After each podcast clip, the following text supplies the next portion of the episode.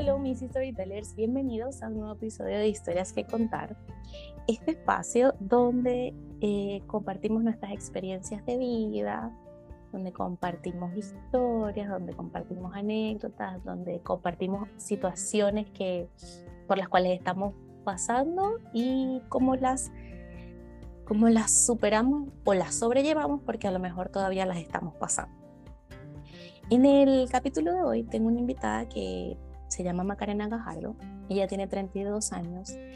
Es de profesión dentista, pero en su camino profesional estuvo viviendo algo que se llama el burnout laboral o cuando te quemas y, como que ya, ya, ya no puedes seguir.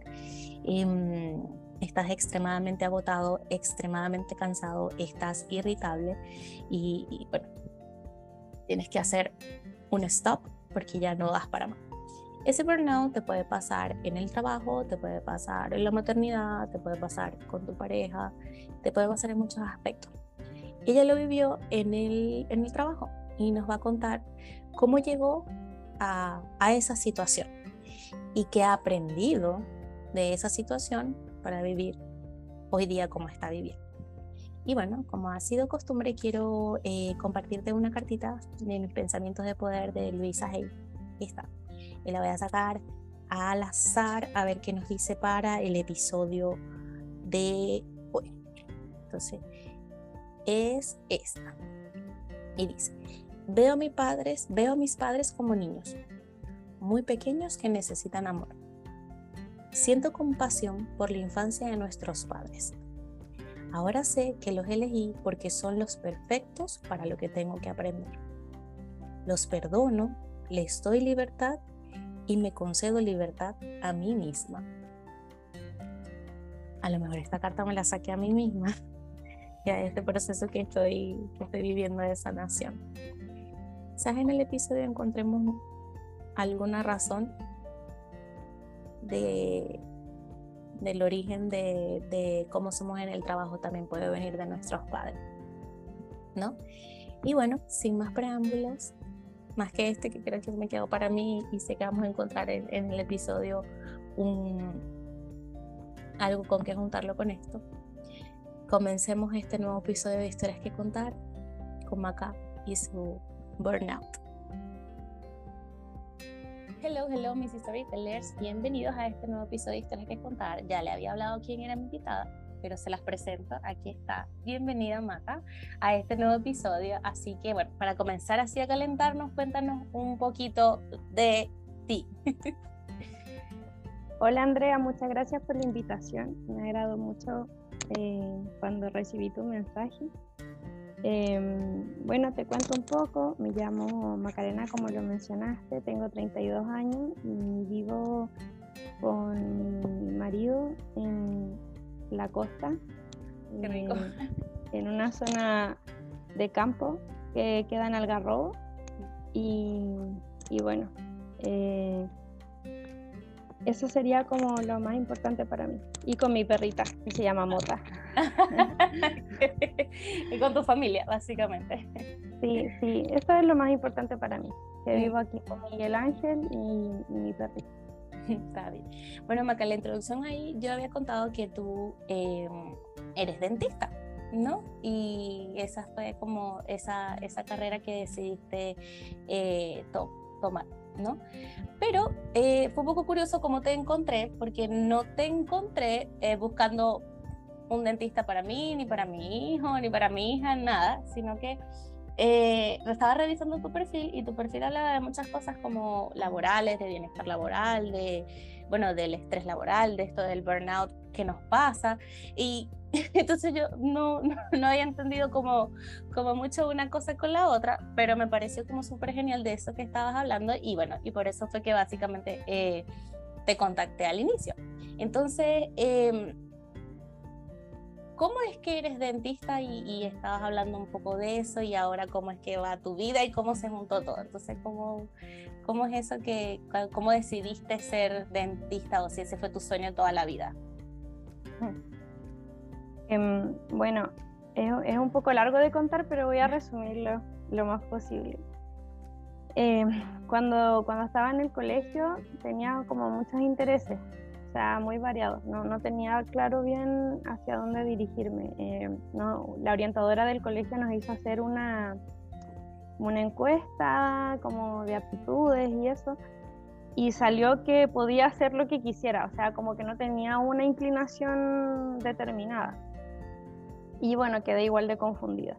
Entonces, em, em, cuando llegó a el momento de hacer la prueba, eh, que en ese entonces se llamaba PSU, mm. Eh, me pasó que, bueno, la rendí, me entregaron mi puntaje y me quedé así, bueno, tengo que decidir porque te dan unos días como para poder optar a una, una alternativa. Entonces, em, pensando, y después de todas las ferias universitarias a las que había ido, eh, yo tenía un interés eh, que era ser ingeniera civil industrial. Pero todos ingenieros con los que hablé en esas ferias universitarias me dijeron que vivían estresados y que su vida era terrible y que no tenían tiempo para nada y todo. Entonces yo como que, bueno, me, lo pensé bien porque no era como el estilo de vida que yo quería tener. Y en ese entonces no pensaba en estudiar ingeniería como para emprender, sino que estudiaba, o sea, mi cabeza pensaba en, en ser ingeniera para ser empleada de alguien. Y yo no quería ese estilo de vida, para nada. Entonces, en cambio hablé con odontólogos, eh, bueno, hablé con muchas profesiones, pero como para resumir, hablé con estos odontólogos y me dijeron que su vida era como bastante libre y, elegían como sus jornadas y entonces como que el estilo de vida que ellos tenían era como más cercano a lo que yo quería para ti tener. Mm. Entonces dije, bueno, me voy por este camino porque eh, no, no quiero tener otro estilo de vida así como estresante, porque también pensé en ser matrona, en, bueno, pensé en atrás y, y todos me decían, no, que los turnos son terribles, etc. Entonces yo dije, bueno, eh, voy a tomar este camino y, y bueno, entré a estudiar odontología. Eh, y lo pasé pésimo porque no me gustó, no me gustó ningún año de carrera. O sea, fue muy difícil.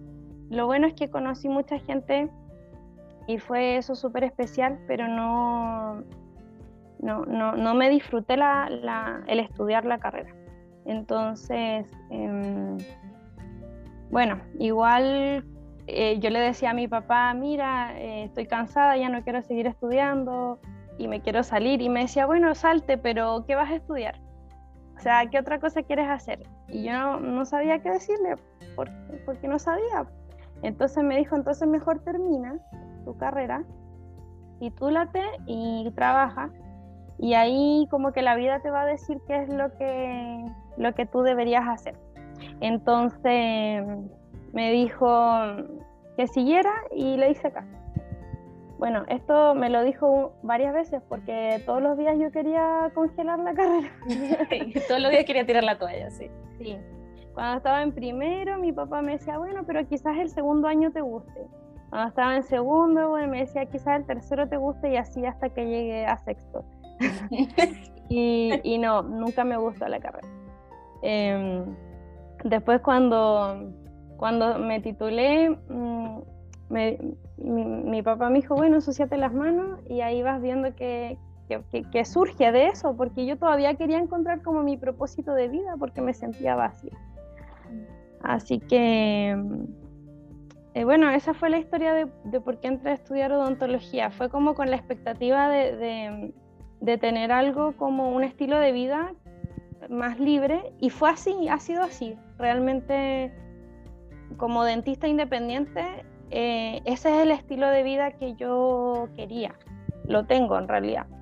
Pero aún así no es la profesión que me apasiona, no es lo que más, lo que más me gusta, lo que me mueve, o sea, lo hago porque, porque bueno, sí me gusta, pero no me apasiona realmente. Y, y lo bueno es que sí tengo el estilo de vida que quería. Esa es como la ventaja, claro, porque no todas las cosas son malas finalmente. No, no, no. Y en verdad me, me sirvió bastante. Bueno, ah, con eso yo me sentí súper identificada porque eh, yo soy abogado. y bueno, nunca lo digo porque me preguntan, ¿y tú qué eres? Y digo, bueno, en realidad soy licenciado en ciencias políticas porque es la carrera que en realidad yo quería, que me gustaba, aunque nunca ejercí. Y abogado fue un título más que, que saqué como por, por mi familia, por mis propias presiones de sentir que no tenía que abandonar las cosas, por, como decías tú, seguirle dando la oportunidad y la oportunidad y la oportunidad, porque va a llegar algo que te va a gustar, va a llegar algo que te va a gustar. Y terminaste la carrera cinco años y no llegó nunca nada que te apasionara. Quizás que sí te gustara y pudieras hacer, pero nada como que te moviera todos los días para pararte y decir, esto es lo que a mí me gusta y voy a seguir. Así que ahí me siento como identificada contigo con el, con el tema de la carrera. Pero aún así, igual hiciste de eso tu trabajo, porque buscaste, buscaste trabajo de, de dentista cuando te graduaste.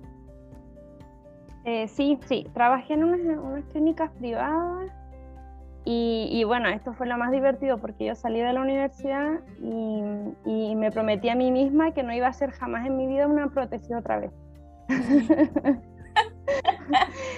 y, lo, y como que el siguiente año después de titularme lo que más hice fue prótesis. O sea, me hice, me hice experta en diseño protésico, llegaba a soñar con eso y, y bueno, pero, pero aprendí mucho. O sea, como que me di cuenta igual que tenía que ser humilde porque no podía ponerme a como a, a exigirle mucho a la vida porque realmente tenía que aprender. Y ahora mirando para atrás lo agradezco porque todo eso me sirvió para, para ir descubriendo lo que, lo que, bueno, fui descubriendo después sobre lo que me gusta, lo que no me gusta. Em, me fui como obligándome a auto, autoconocerme. Sí, porque eh, cuando tú estás como en el ritmo de la vida, te dejas de lado, te vas dejando como de lado de...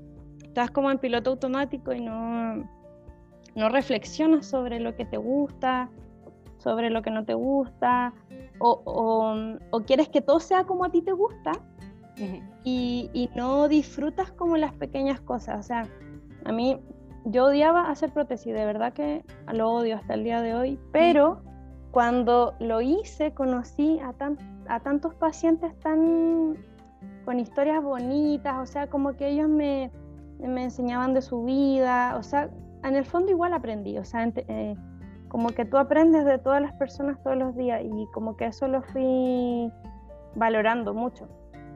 Entonces, hay, hay que, bueno, en ese, en, ese momento estaba molesta porque estaba haciendo algo que no quería, pero no, pero, pero fui aprovechando esas pequeñas cosas y bueno, cuando como que terminé ya ese ciclo, eh, decidí que quería buscar otro trabajo que, que fuera más... Em, más estable, porque ser eh, odontólogo independiente es una remuneración que tú no sabes que vas a tener el próximo mes, o sea, no es algo constante.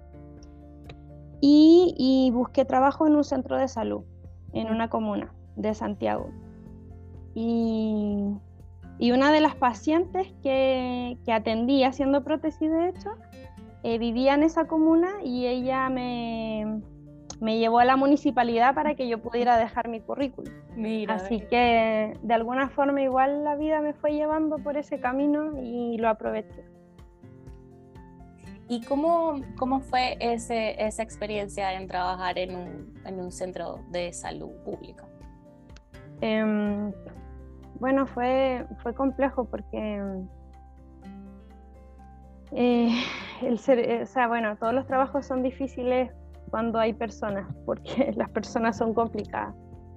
Pero, mm, pero ese trabajo me costó muchísimo porque fueron siete años que trabajé en esa comuna y, pasé por varios centros de salud.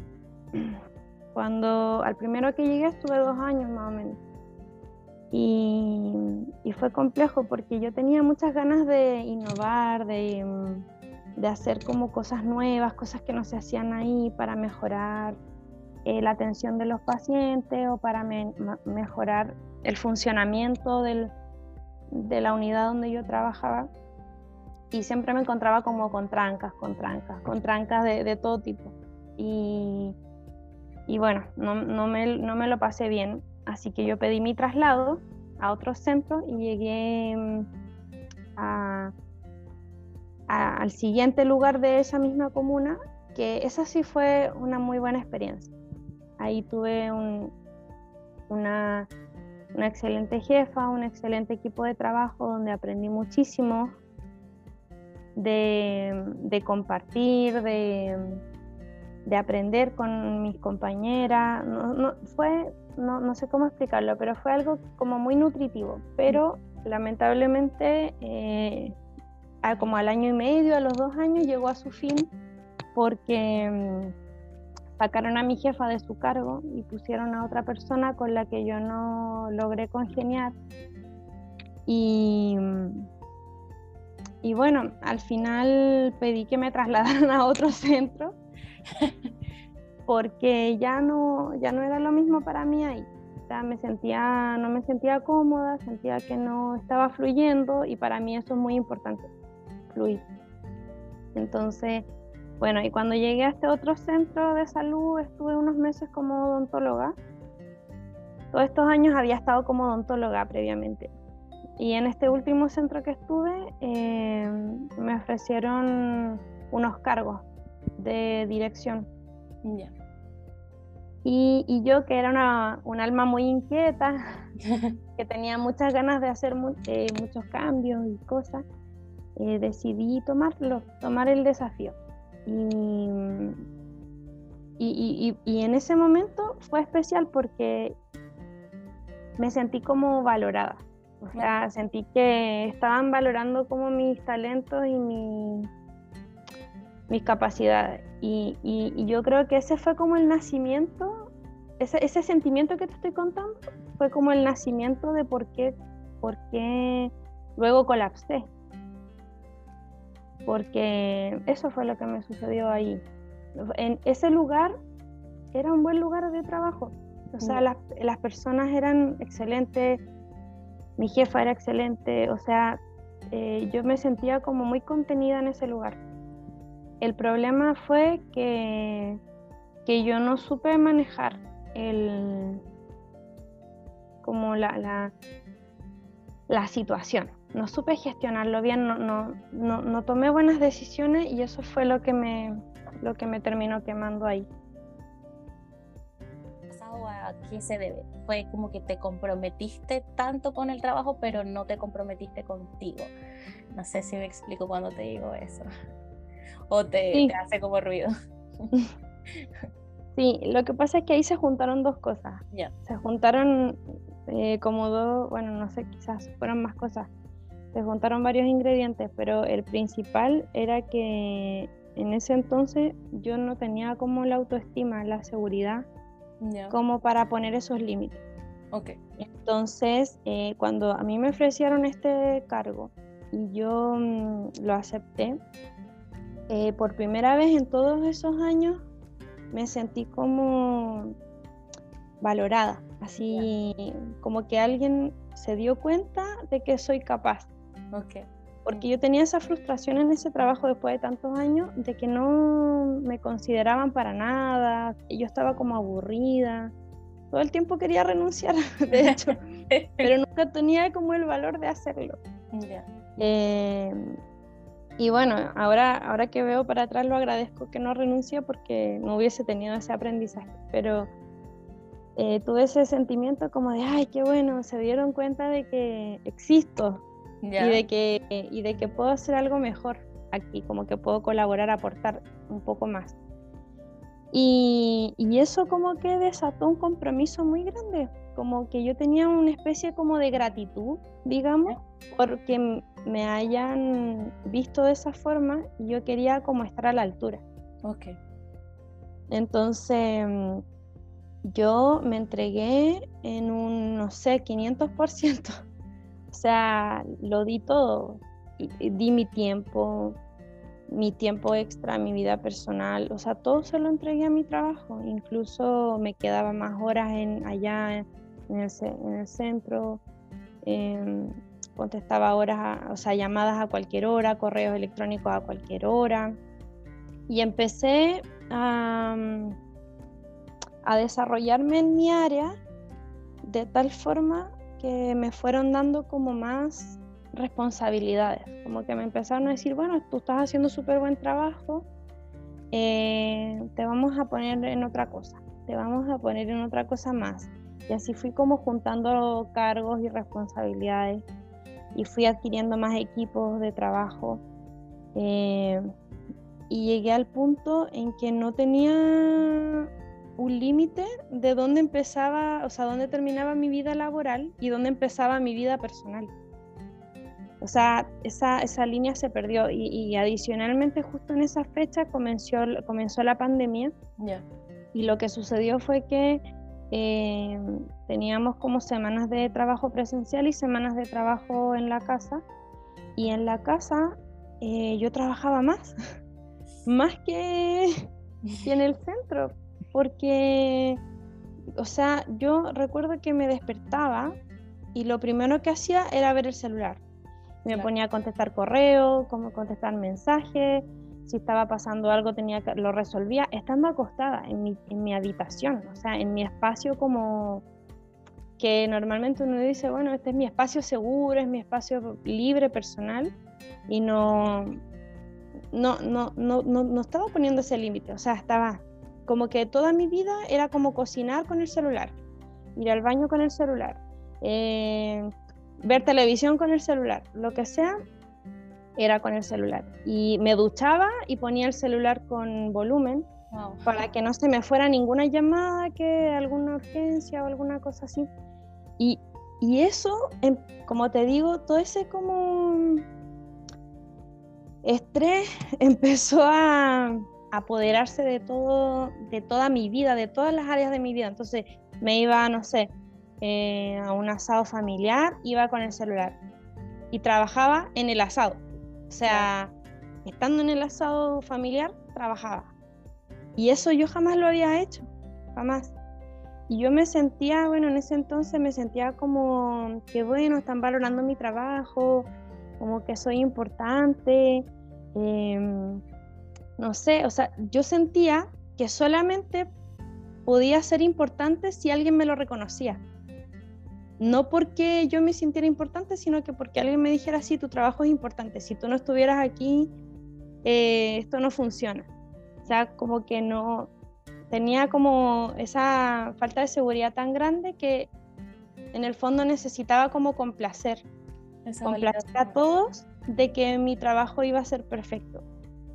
Y, y, esa, y esa obsesión fue lo que me fue como consumiendo día a día.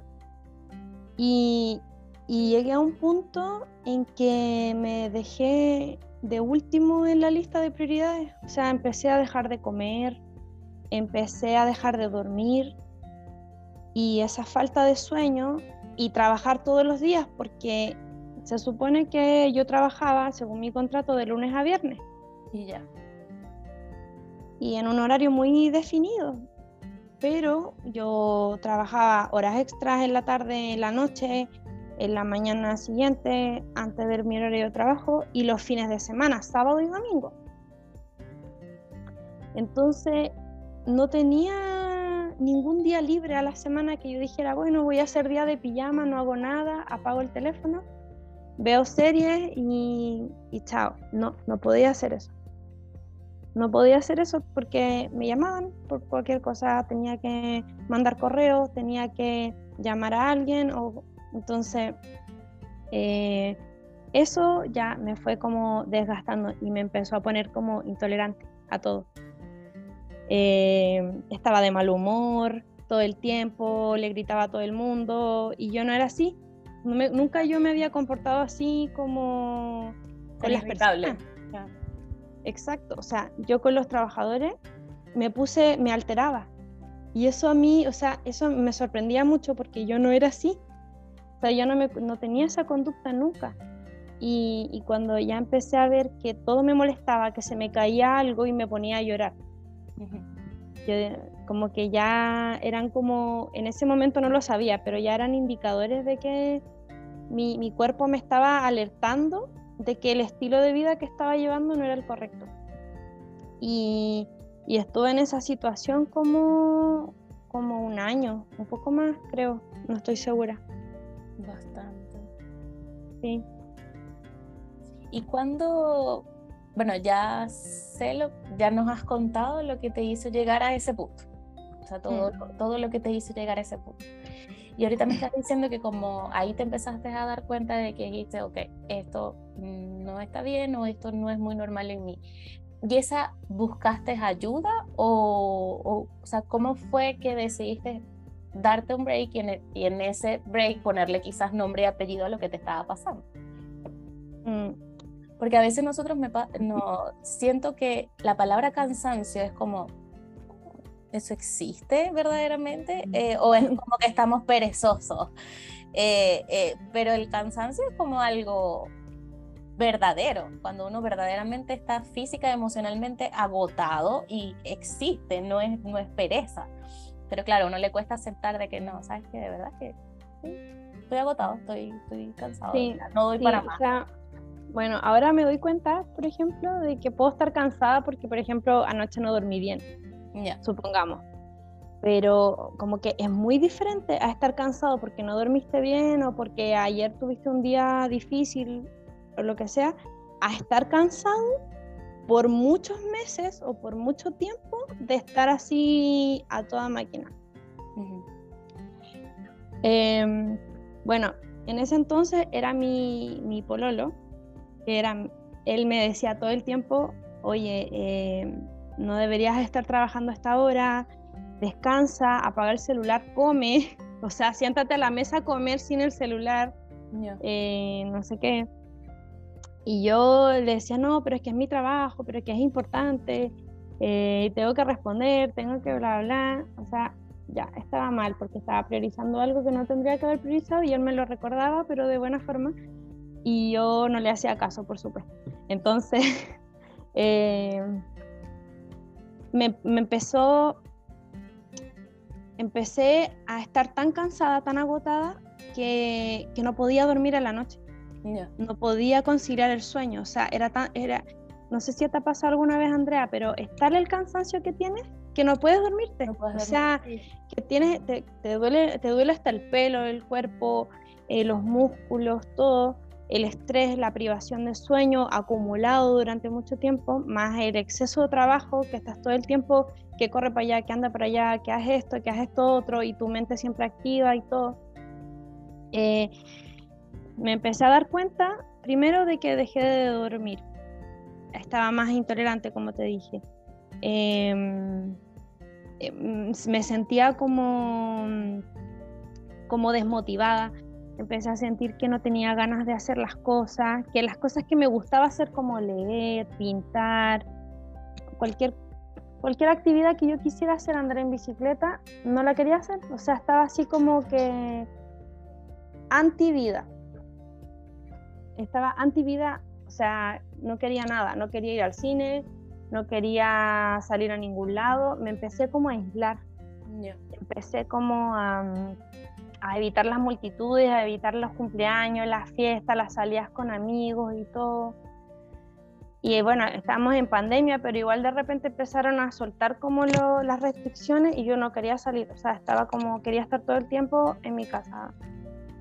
Y y ya llegué a un punto en el que empecé a llorar en el trabajo, empecé a llorar en el auto cuando iba al trabajo, eh, cuando me tocaba ir allá a trabajar como al lugar, eh, al, otro, al día anterior me daba ansiedad, me, eh, me latía el corazón fuerte, empezaba a sudar y yo no sabía lo que me estaba pasando, o sea, no, no tenía idea qué era eso. Pero un, un día que, bueno, varios días que iba al trabajo y yo, yo tenía deseos como de que me pasara algo.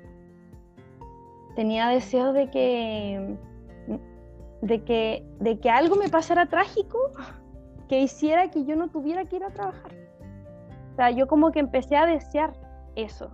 Y, y un día, que fue como el más crítico, que iba hasta allá en el auto, vi un camión enfrente de mi auto que iba justo delante de mí y yo deseé chocar contra, o sea, me empecé a pensar que qué pasaría si yo chocara contra el camión.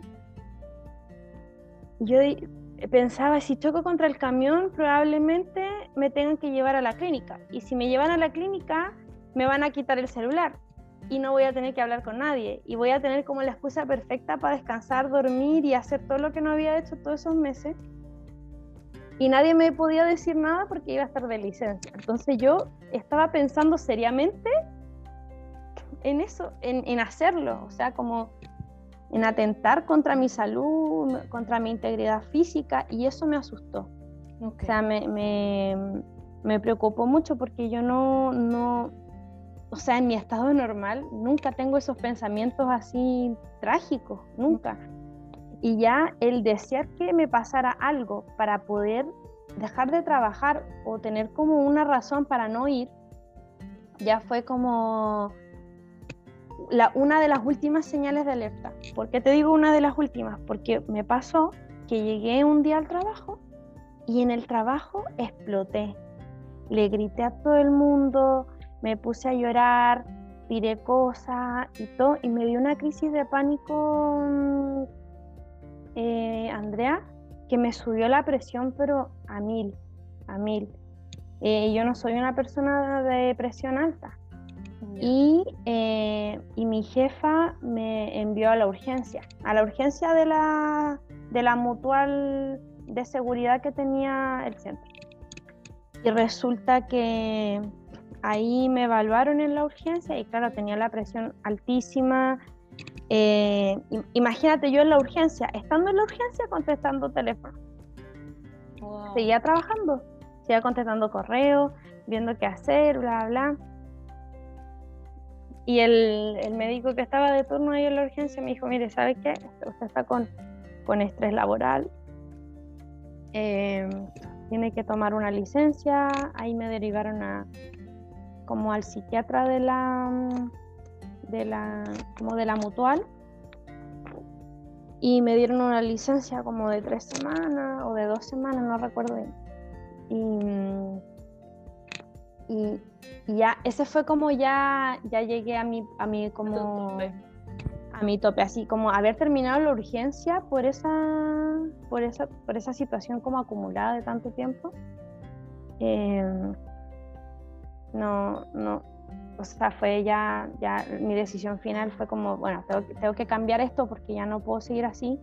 Primero no quería que me pasara nada, en el fondo había pensado en, en que me pasara algo malo para, para, poder dejar de ir a trabajar, pero no estaba bien. O sea, en mi, en mi racionalidad yo entendía que eso no estaba bien. Eh, gracias a Dios no me pasó nunca nada, solo lo de la que terminé la urgencia y bueno, después de la licencia que tuve... Em, ¿Y descansaste en la licencia? ¿Te la tomaste verdaderamente? Me la tomé de verdad, me la tomé de verdad. Apagué el teléfono, eh, no contestaba nada, si me mandaban correos no contestaba nada, o sea, estaba así, pero totalmente aislada. Sí, y oye, y me sirvió muchísimo. Cuando volví de la licencia, em, le, pedí a mi jefa que me disminuyeran la carga laboral. Y, quería dejar eh, ciertos como responsabilidades. Y así fue. De a poco fui como delegando, delegando, delegando y me quedé con menos cargo. Y el problema fue que mi situación continuó. O sea, no, no pude como en esas tres semanas no pude recuperarme lo suficiente y con los cargos que ya tenía ya estaba, aunque eran menos cargos que antes, era igual mucho para mí. O sea, me sentía superada. Y, y, volví con esta misma conducta como de autolesionarme, de, de, ay, no, y si me pasa algo, bla, bla. Y, y volví de nuevo con el estrés de, de, estar como muy sensible, de que se me caía algo y me ponía a llorar. Em, o sea, em, estaba deprimida, desmotivada, lloraba por todo, me enojaba todo. O sea, todo era motivo como de negatividad, lo veía todo mal. Y, me volvieron a dar licencia porque se me activó la fibromialgia, que es una enfermedad de las que tengo que se activa mucho con el estrés. Entonces me volvieron a dar licencia y ahí, bueno, después de la licencia volví a trabajar y así seguí hasta enero. En enero fue como la última licencia que tomé, que fue como de una semana, de dos semanas, algo así, que me dieron como para ver si lograba recuperarme porque me sentía muy agotada. Y más encima, como estábamos en pandemia, no podíamos tomar todos vacaciones. Claro. Entonces teníamos que, porque no podía quedarse vacío el centro, entonces eh, no, no, pude tomarme vacaciones en esa fecha y me tuve que quedar y eso me afectó muchísimo. Y después de la licencia, cuando volví, eh, mi, mi, jefa o las que estaban más arriba de, mi cargo me, sugirieron tomar otro cargo más, otra responsabilidad más. Me dijeron, bueno, Em, mira, se presentó esta situación, necesitamos que alguien se haga cargo y queremos que lo hagas tú. Y yo ese día tomé la decisión de renunciar. O sea, después de esa conversación dije, no, ya no puedo más. Eh, y redacté mi carta de renuncia y, la entregué. Así que después de eso estuve como dos días más y ya me, me fui, no supe más de, de nada. De, nada. De nada. De nada. No, llegué como a un punto que yo dije, no, o sea, si sigo aquí, me voy a morir. Me voy a morir porque yo me sentía que me estaba apagando. Pero no porque no me gustara el lugar, porque a mí me gustaba el lugar, me gustaban mis compañeros de trabajo, todo, pero lo que sucedió fue que sentía que no era el lugar donde tenía que estar. No sé si, si me entiendes, o sea, como que tenía ese sentimiento hace mucho tiempo de que tenía que estar en otra parte, de que mi, de que mi, desarrollo profesional no era ahí. Y, me sentía un poco frustrada porque tenía ganas como de hacer cosas, como te dije, como tenía esa mente como emprendedora, y de, tener un poco más de libertad, de poder hacer lo que yo quisiera y no sin límites, digamos. y, recién lo, lo pude, lo pude entender en ese momento. Y, bueno, en ese entonces le dije a Miguel, bueno, voy a, voy a, hacerlo y, tomé la decisión y ya.